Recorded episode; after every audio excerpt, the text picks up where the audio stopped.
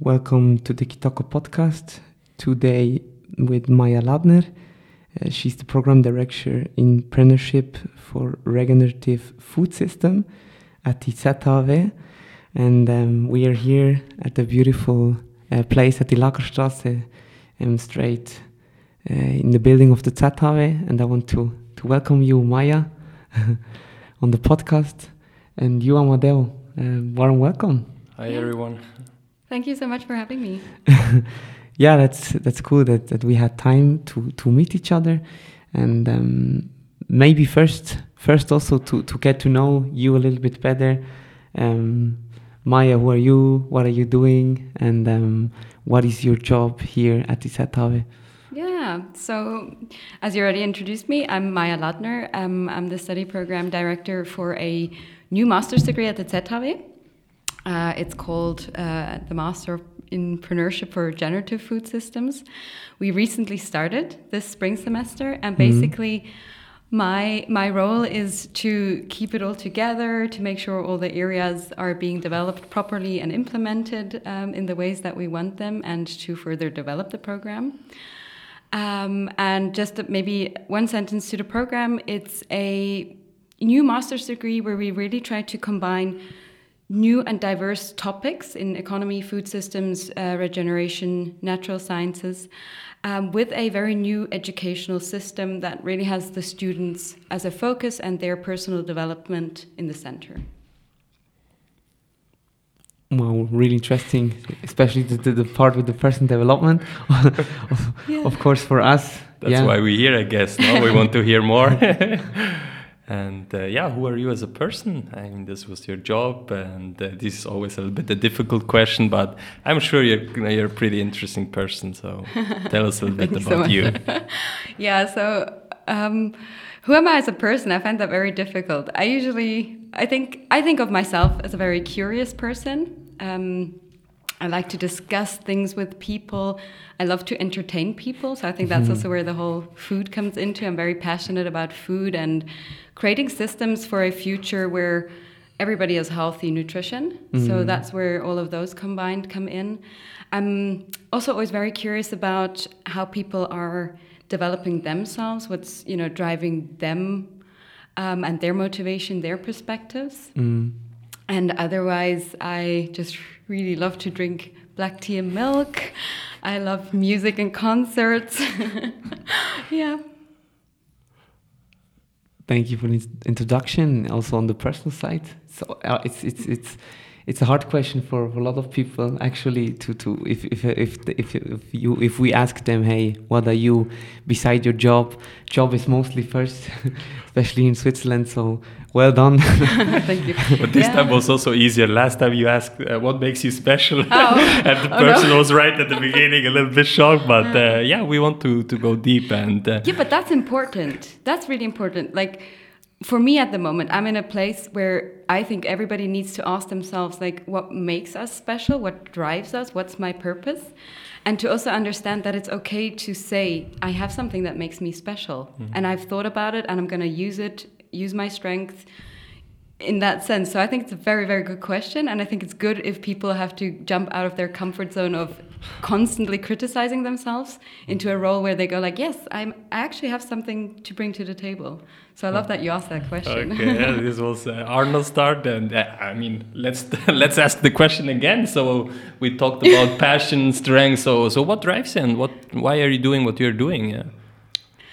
So I think for the longest of time, I thought what drives me most is the idea that we need more sustainability, more regeneration potential in food systems. That's my background. I studied food science.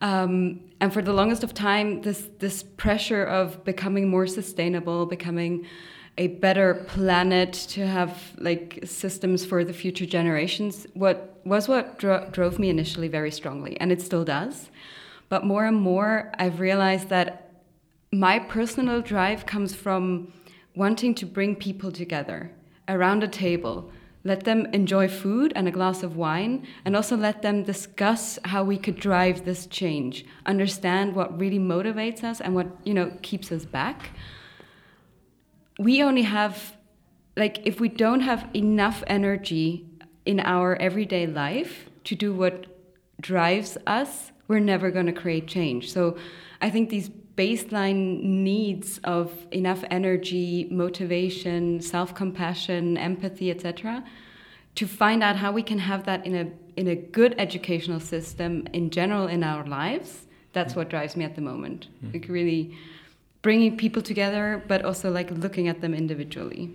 Mm, really interesting. So you, you mentioned two points, more on the general side and, and more of, of also the bigger picture and also on the individual side if we maybe go first also to, to the to the bigger bigger picture of, of education also of your master um, which you which you deliver here at ISATAVE, um, what is what is what bring the master what brings to the society? So what is your goal in general to or what should should should education um, change in, in society or what should education brings to society here in Switzerland in your opinion? yeah, that's a really good question. So I love that you picked up on those two aspects of systems and individuals because it's a question I ask myself every day. Am I going to focus on changing the system or am I mm. going to focus on the individual needs of our students, for instance? Mm. So, in general, I think our program offers a combination of both, and that's why I think it can be a good start in in how education might work in the future mm. in a better way because we try to create a system that allows all students to develop the relevant competences that they can create the change that they think is necessary. Mm. So, driven from a lot of um, innate motivation to change, mm. but on a broader spectrum, what competences do they need? How, we, how can we develop them in a healthy way for mm. and with the students, mm. or how can they develop them individually?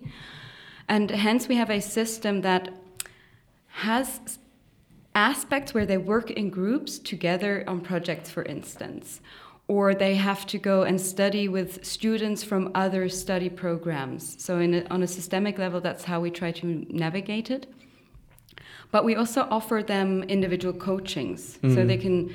They have a, a, choice of three coaches at the moment. They can choose who they want to go and talk to. They have, you know, hours that they can use for these coachings, and there we have zero interest in well not you know not zero interest obviously but like we're not going to go and ask what are you discussing with the coaches mm. it's up to them to understand what their needs are where they want to develop their competences or their skills what are the issues they're facing at the moment and how might they uh, find ways to deal with that better so that's then very much on the individual side and it kind of pans out throughout the study program in a way that they can select modules that they want to study. They can create their own modules. We have an area called individual skills, where again they have they really have to ask themselves what's valuable to me mm. and to the purpose I have after the study degree and during the study degree. And I hope by allowing these individualization aspects mm. for the students, we can create a basis for in general people to go out into society and to be able to apply that more in a healthy way also and then i think that's just you know that's i find our society needs more people who know what purpose they have what's driving them what's holding them back mm. how mm. might they overcome that and be active and not reactive and passive mm. yeah very good point, and uh, there would be my question um, also from our experience, and that we also working in, in the education field, but also are connected to a lot of uh, the younger generation. And my observation is that yeah, it's it's a big topic to find out the the own purpose, and there are so many opportunities and so many ways to go. And I also observe that this is also um, this has a negative term that a lot of people they, they lose orientation. So how would you describe the students that are coming to you that they know already kind of in which direction they want to go, or is it really about the environment, the system that you need to create to to to to yeah develop them or help to to guide them? Yeah. That, yeah, it's such a good question. So I think many students, I'm not 100% sure, I don't want to mm. speak for them, but I think many of the students come with a clear vision. And it is also our task to allow them to step away from that vision. Hmm. You know, I've realized that the first semester that we've had has been chaotic. It's been probably also at some points overwhel overwhelming for the students. And I think that chaos is so essential. It allows them the disruption that they need in maybe a very straight mindset mm. to question why they're studying this degree, to understand better what they want to achieve within the four semesters, particularly also then after the four semesters. So in general i i also think for me like i have to question my purpose again and again and again i need to you know it, can change it has to change mm-hmm. and to allow that chaos and then to be able to know how to find a way out of the chaos onto maybe a, a higher level of mm-hmm. purpose or status quo or whatever i find that very essential and we have to find the balance mm-hmm. you know we have to have a system where the students have enough guidance that they feel safe to explore and we have to make sure that they explore. Mm. I find it a very tricky balance. I don't know if you have any other observations did you find something yeah, different? Yeah, it's a, it's, a, it's a good point. Or I was also wondering for some listener, it might be a little bit okay, why chaos? Uh, I mean, we're living here in Switzerland, we strive for security, we yeah. like order. So, um, yeah, maybe there also, I will answer your question, uh -huh. but uh-huh. maybe, maybe you can give also a, a, hint. So, what is the beauty in chaos, or why is chaos also needed? And then I will also uh, give my, my point of view. Yeah, it's I've only recently come to this topic of chaos, and there's um, I'm doing an amazing leadership training at the moment with a with a wonderful lady called Michelle Grant, and we looked at the Satir change model, and it's basically a model on how you can see how we change. and what I love about it is is this idea that you come with a certain status quo. Mm -hmm. there is a disruptive um, element to your life or to your system, to your work, whatever, to your project, mm. you fall down into chaos, right? And this chaos can have, you know, different altitudes. It can go up, it can be less chaos, more chaos. And then there's points where you start working yourself out of the chaos. And those are the essential tools, right? You learn how you can use the chaos, make sense of it, and then kind of go into a higher level of development, a higher status quo. Mm.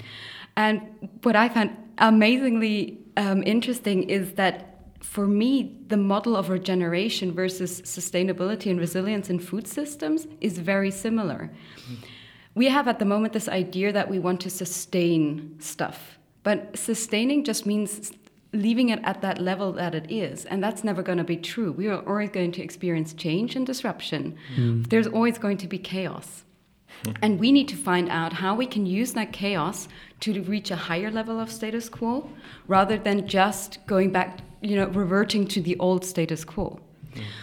And I love what you mentioned about, oh, we're in Switzerland and risk, etc. Yes, that's so true. Our culture is based on non troubles. We haven't faced famine in in centuries, basically, really. We haven't had proper war in this country, again, for a very, very long time. So, as a culture in Switzerland, I believe we, we've established this very high sense of security and just a little bit of disruption to that security can spin us out of control. It mm. can cause a lot of fear and uncertainty.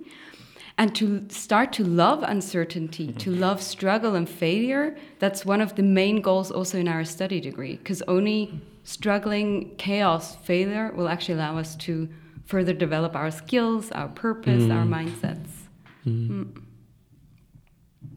Someone there was making notes, yeah. but now uh, it's on him. He has to, to answer, answer the question. Yeah, enough time to, to think about. But yeah. I love what you were saying that uh, chaos there is something beauty. And when I look on, on my experience or also um, the start of our um, the beginning of our company, establishing a company, there was so much there, there was so much chaos and there was so much uncertainty. And I think in in, in uncertainty or in, in chaos, there there there are a lot of possibilities. Or you go out of your comfort zone and you explore a lot of possibilities. So i always said at the beginning okay i didn't know where we will end up but i'm sure that with this step or yeah having this courage you can discover a lot of things that you were never being thinking about. So and from the experience I had, also how we do things, or especially in, in, in the education, how we work, how we make the setup.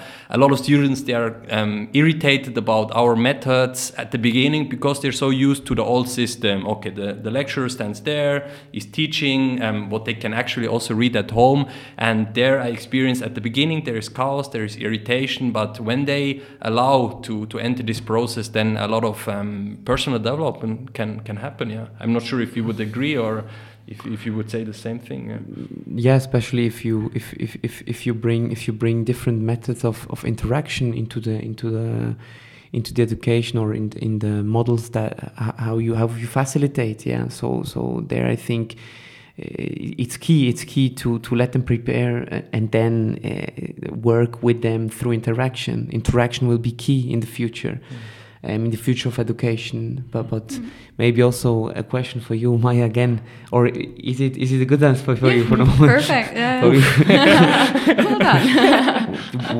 How do you see? Of course, you you you you are in a really futuristic um, uh, masters now, but how do you see the future of education? and maybe if, if, if, you think you and, and your purpose-driven actions in three or, or four years, uh, where is education then? Yeah. Um, so in in like the process of setting up the study degree, I try to look at education in a in a broader sense, um, because I love our master's degree. The thing is, we are on a very like specialized level, mm. and already the students that come in, we have a, we have certain requirements to mm. their backgrounds mm. and to their also self motivation, etc.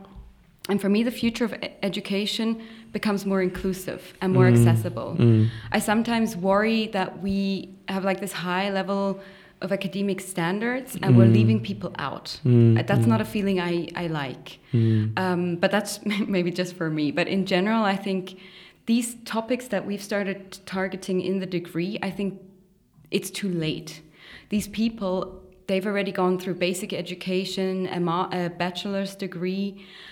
I think we should start to include all these topic of, I mean, the buzzwords like soft skills and mindfulness and energy life balance or whatever you want to call it, already from a very, very low age. Because kids, once they start school, or let's just say kids are born very, very curious. And if you look at the history of how education systems developed, their core goal was to standardize humans, right? Because you had the factories, so you needed like people just needed to come out of school to be able to go into manufacturing business basically. Mm. and while we have progressed obviously in our education systems we haven't really progressed past this mindset of standardization. We know how we think a person should look work and function. And shifting towards a education system that really allows individualization and much more room to study in different perspectives and have different accesses to material. For me, that is key on all levels. Mm. There's a wonderful book, um, Limitless Mind by Jo Boaler, and she really describes this beautifully on the example of math. Because mm. mathematics, physics, chemistry, they're these like heavy loaded topics with fear, right? There's a lot of people go like, I cannot do math.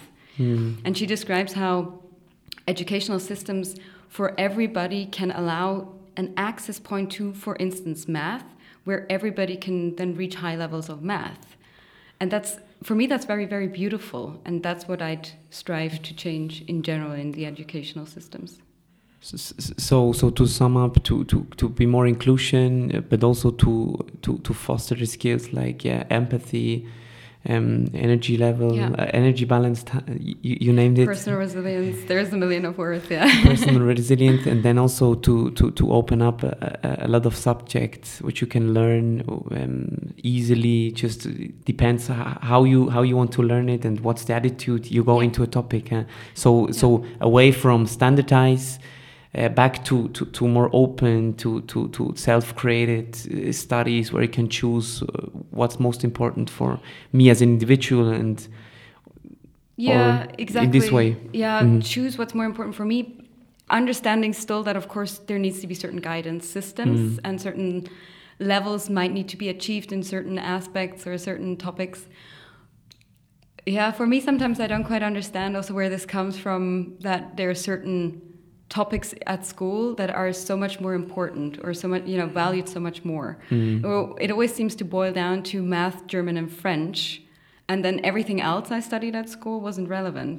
mm. that's how i saw it mm. and i think that's for me that's a big problem because we're we're born super diverse we have and we develop super diverse like not even how we're born just our development leads us to different pathways to different personalities to different strengths and weaknesses and trying to include that in an educational system while still being able to maintain you know um, a certain development in relevant topics mm. i think that's going to be very very fascinating I know it's there's probably a lot of people who go like, no, that's not going to work because of this, and we need to do this, and we need. Yes, there's a lot of no's, buts, and you know limitations.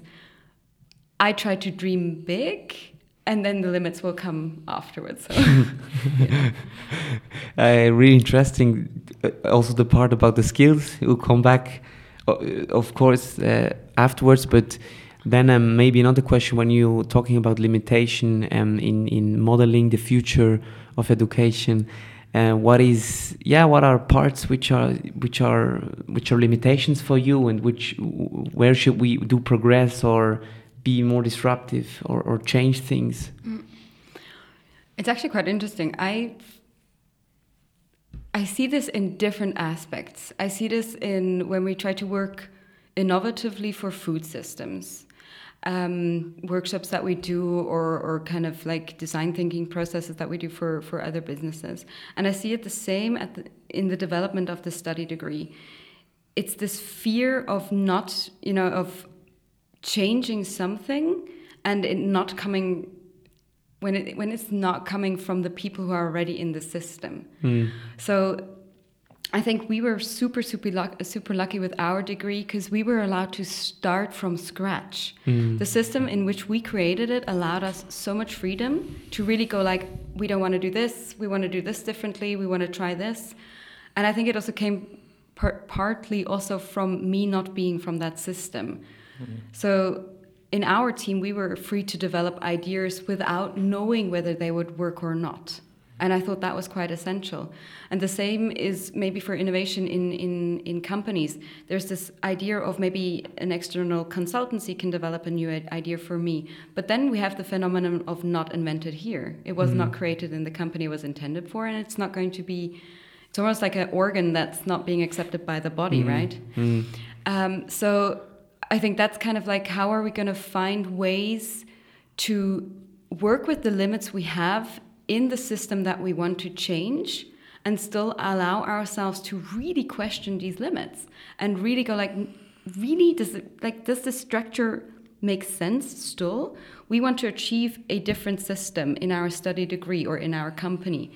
Might that mean that we need to really question the limits that are holding us back. And isn't there a way that we can destroy these structures, the rules that we've set in place for good reason, but for a different world? Mm. All right, let's try something new, maybe on a small scale, but let's also cultivate a mindset where we are allowed to question the limits and the boundaries and where it's okay to take away what has already been hmm. established. Mm. Yeah.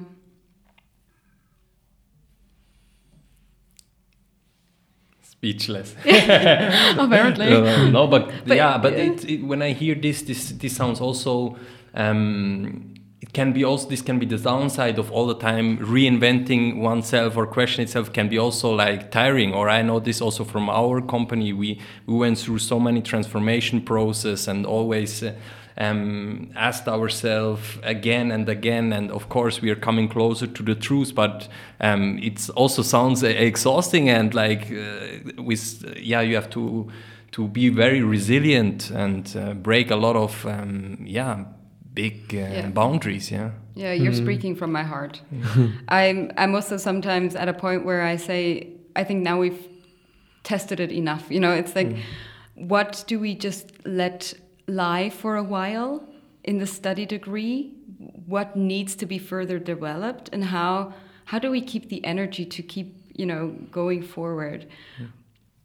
i don't really think i ever want to for myself reach a point where i don't want to develop at all anymore mm. neither myself nor the program but I think it's very essential to be like, okay, this is the area I want to focus on. This is the priority at the moment. This is where I can invest mm. energy mm. in my personal development, in the development of a degree. And the other areas, they're just not priority at the moment. They can, you know, they they're running smoothly enough. We'll just, you know, focus on them later. But I think it's very essential. I think it's also a, a key skill to understand where can my energy flow right now right? And where do I need to take it back for a while? Mm. For me as a person, but also um, in a system, in a company, yeah. Mm. And how you how do you do this on a personal level? As it needs a lot of self awareness, but uh, I'm sure some listener um, are curious. Uh, so how how do I find out? Yeah, where should my energy flow? Yeah. Yeah. Yeah, very good question. So on a like super personal level, how I do it it sounds super crazy and basic, but I meditate for 20 to 30 minutes per morning. Mm. It's it's taken me a while to get there. It's essential. Like I don't question it, I just do it. Mm. And then there's a couple of other tools um, concretely that I do is like morning pages or um, trying to connect to my body because I've realized I tend to stay very much in my head and my heart, mm. and then like the rest of my body kind of is disconnected. Mm. So that's like on a very um, Maya's life kind of level. Hmm. um, nothing works for everybody, mm. so I really encourage everybody to question for themselves, like what areas are not working for me at the moment. How might I find out what could work? And I think like anything, any workshop or or seminar or course in the areas of mindfulness, personal resilience are essential for us all, and also to bring it back into the educational systems. Mm. Yeah. Do you have any like um, ideas for the listeners? Is there anything you do? You mentioned the chaos in your company. Like, how do you keep the energy and the motivation to keep questioning everything? Good, good question. The first thing is, is always to confirm what you were saying. As I'm also meditating in the morning, that's on a personal level. That helps me a lot to, to, to have clarity. And how do we do it in our company? Yeah? To, to find the time to, to reflect. I'm sure our team retreats, um, we constantly go every three months with the whole uh, oh, team. Wow. We, we do a retreat for ourselves to, to look back, to, to make this retrospect perspective, but also look ahead. And this brings a lot of clarity how we work together, what mm. were things that we were maybe not so aware of, and clear clear the roles within the company because we're working really role based.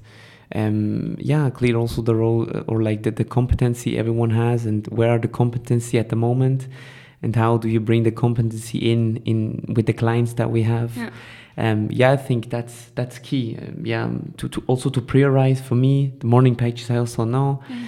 I can also share that yeah. uh, with, you, Maya.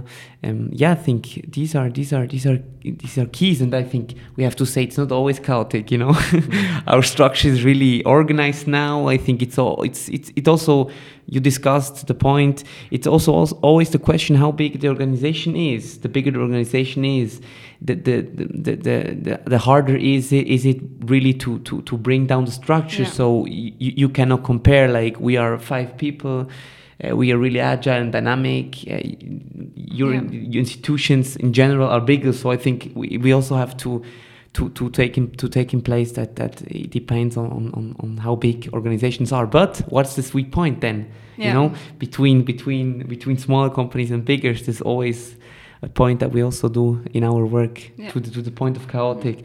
But but what interesting was what you said. Hey, bringing back these skills like the, the skills behind the hard skills, like more the soft skills, back to the study. In your opinion, what are important skills, future skills in, in, in, in what you want to, to that, that, that the, the student learns in the future and which future skills are important in the labor market, in your opinion? Yeah. I think one of the essential skills is what you just said, is that you, you take breaks, you, you reflect, right?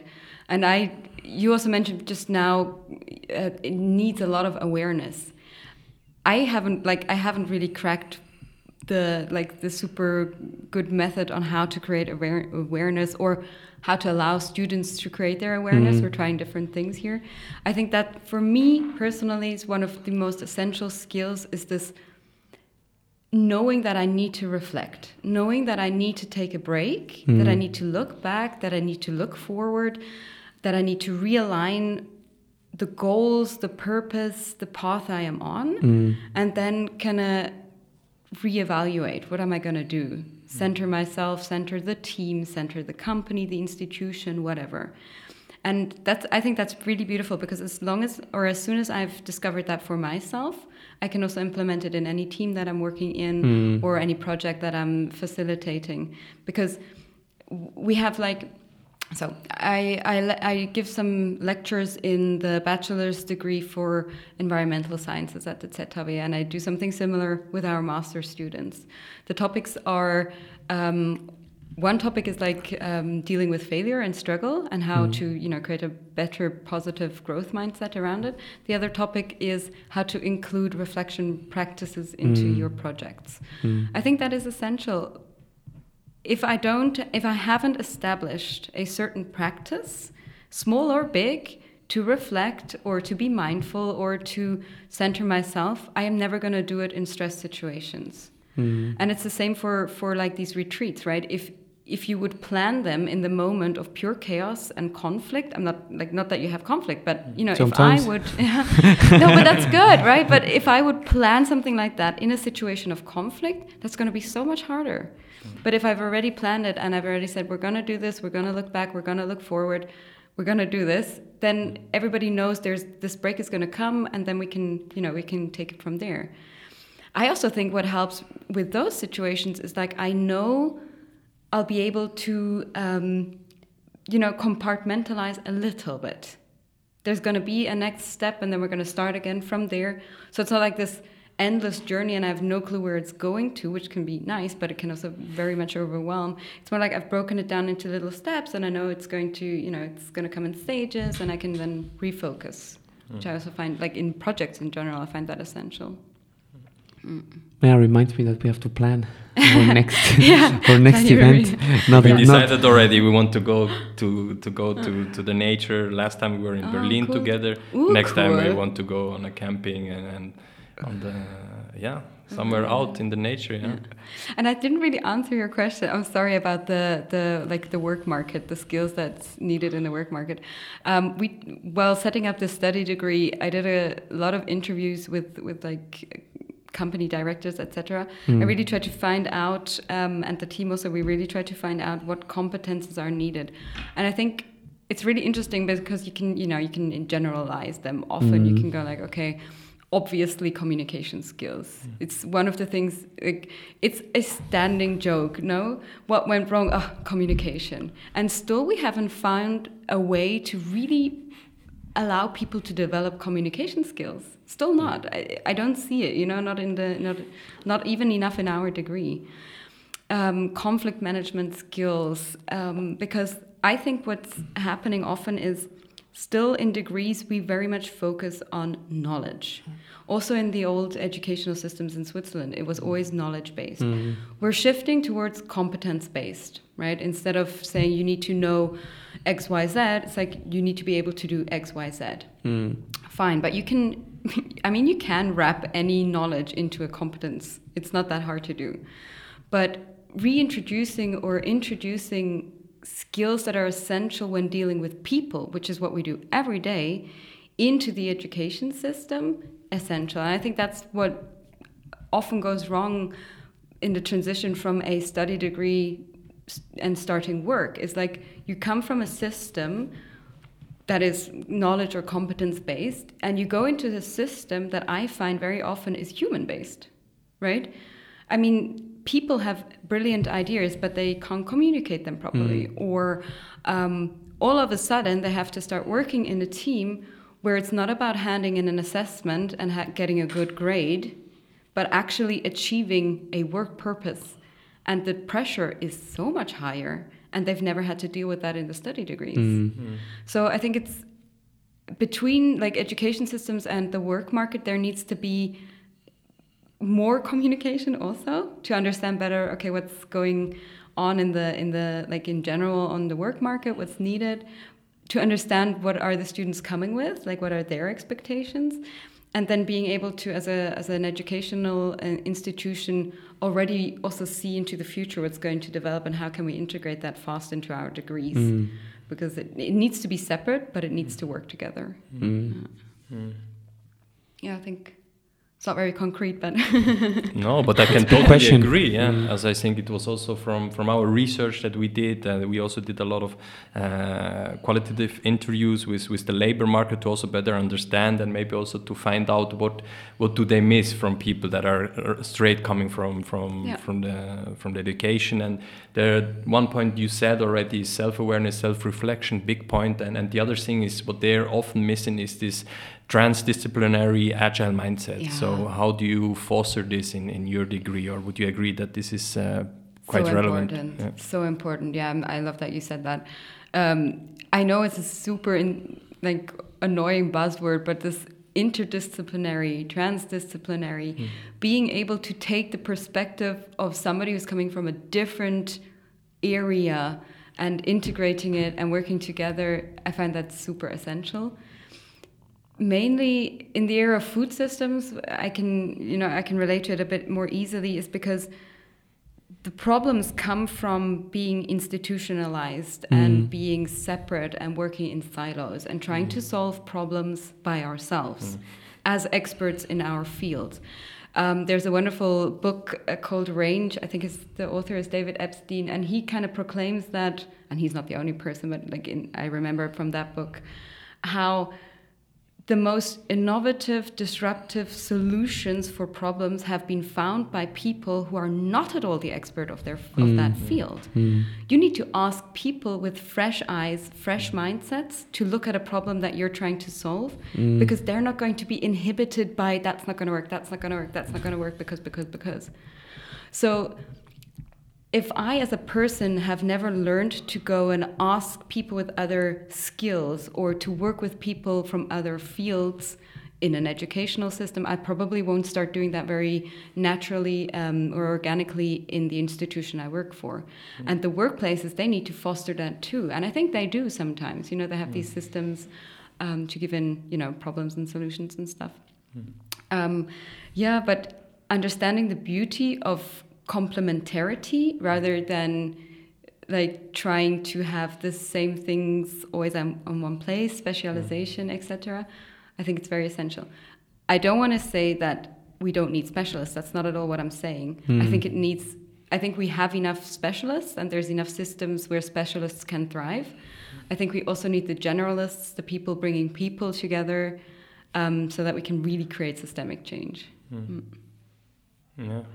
I, I, totally agree. Or uh, what I was wondering, or what I'm still uh, find annoying, that we did still today, um, we didn't find out the proper way how to to make uh, or to find a better way how we assess the students. You know, it's still very much about grades, and now we talked a lot about um, soft skills, personal skills. So there would be also my, my interesting point um, how do you measure these skills or maybe also how does the personal record look like mm.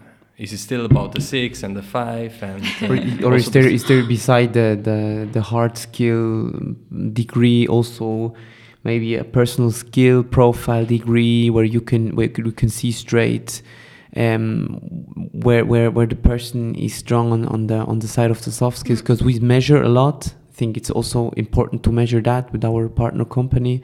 But yeah, I'm curious. Yeah. uh, we put a lot of thought into those aspects, and it's interesting. I think that's one of the areas where maybe the institution's standards created a system with us that was or is at the moment, I think, better than what we were striving for even. Mm. so initially we thought we wouldn't want any grades. Mm. and we yeah we're not allowed to do that. Um, uh, for me so again i don't have years and years of experience in education. Also means that i don't have this like it must be grades idea.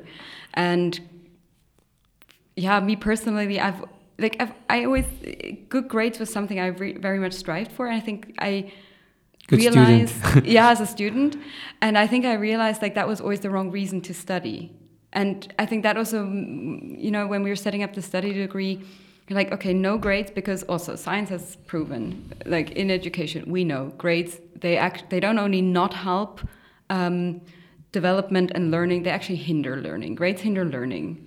And so we thought okay uh, no grades. And then the ZHAW said nah it's not going to work. And now we have a system where over the entire study program, the students are part of a team, they create a business model, and those four modules are graded. Also, their master thesis that they do individually is graded, and that together gives their final grade for the master's degree. Um, that's like 30 ECTS for anybody who's interested. One third of all they do in the study degree is graded, and that's their final grade also. And I also thought, you know, in hindsight, still we have a lot of workplaces, and we're back at the workplace, right, who want to see a final grade. I think that's still very much mm. part of the mm. culture, and that's not something we want to, you know, we don't want to have students leave our degree and not be able to be employed because they didn't get a final degree. So I think mm. that's, you know, that's mm. a good mm. idea. However, the other 60 um, ECTS, so the other two thirds of our degree, um, either don't have grades at all, so they have pass fail uh, classically, or they have uh, grades that, because that's again a, a system we couldn't change, um, are on the personal record but don't count. Like they don't mm. matter. Mm. great. They just need to pass. Um, but my or in the discussions for this whole records management system i also said listen it it's not a good idea to have only numbers or pass fail. How can we provide the students with a document that shows their personal development shows what they did in individual skills shows why they chose maybe the, the elective modules that they mm. chose, or also whatever they want to share that they developed. Mm. We don't have a fixed system in place yet. I'm trying to, you know, also work with the other study degree um, degrees at the ZHAW because they might have interesting input, and I really want to also set it up maybe with the students, or even mm. really good input, like also go back to the workplace and ask like, how could that look? My idea at the moment is that they almost get like a work reference, but from the study degree. Mm set up in collaboration between the students, the coaches, and probably me as study program director, handed out where you can see what they developed, how they developed, what was essential for their journey, with what soft skills are they leaving, with what what mm. hard skills are they leaving. Yeah. We have a bit of a discussion going at the moment, like how relevant is that for the workplace, mm. and and um, does it really make sense? How would it make more sense? but I love that we were able to introduce that. Yeah. Excited to see like 2024 the first development. yeah, yeah, exactly. Yeah. Did that answer your question, Ina? Yeah, yeah, yeah. yeah? Perfect. Okay. No, that's good. Uh, you're you're you're going forward in this topic. I like to listen. Yeah, it's interesting.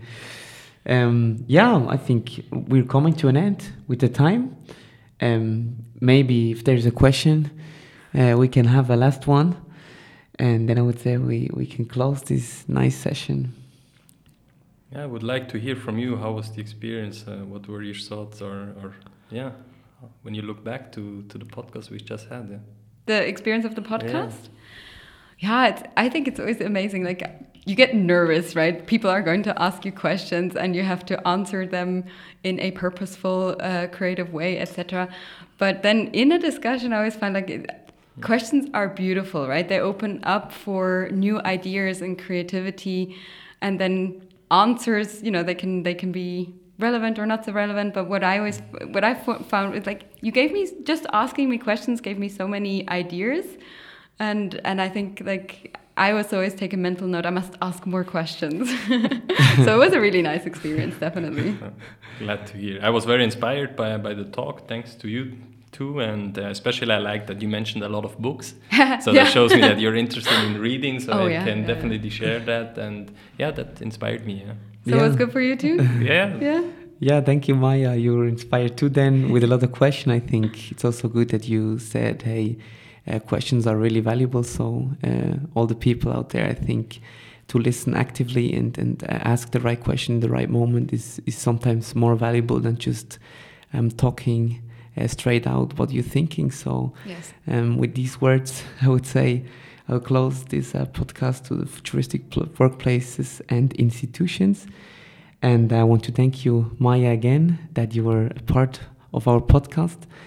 And yeah, see you soon. And we're closing here from Zurich uh, at the ZHAW.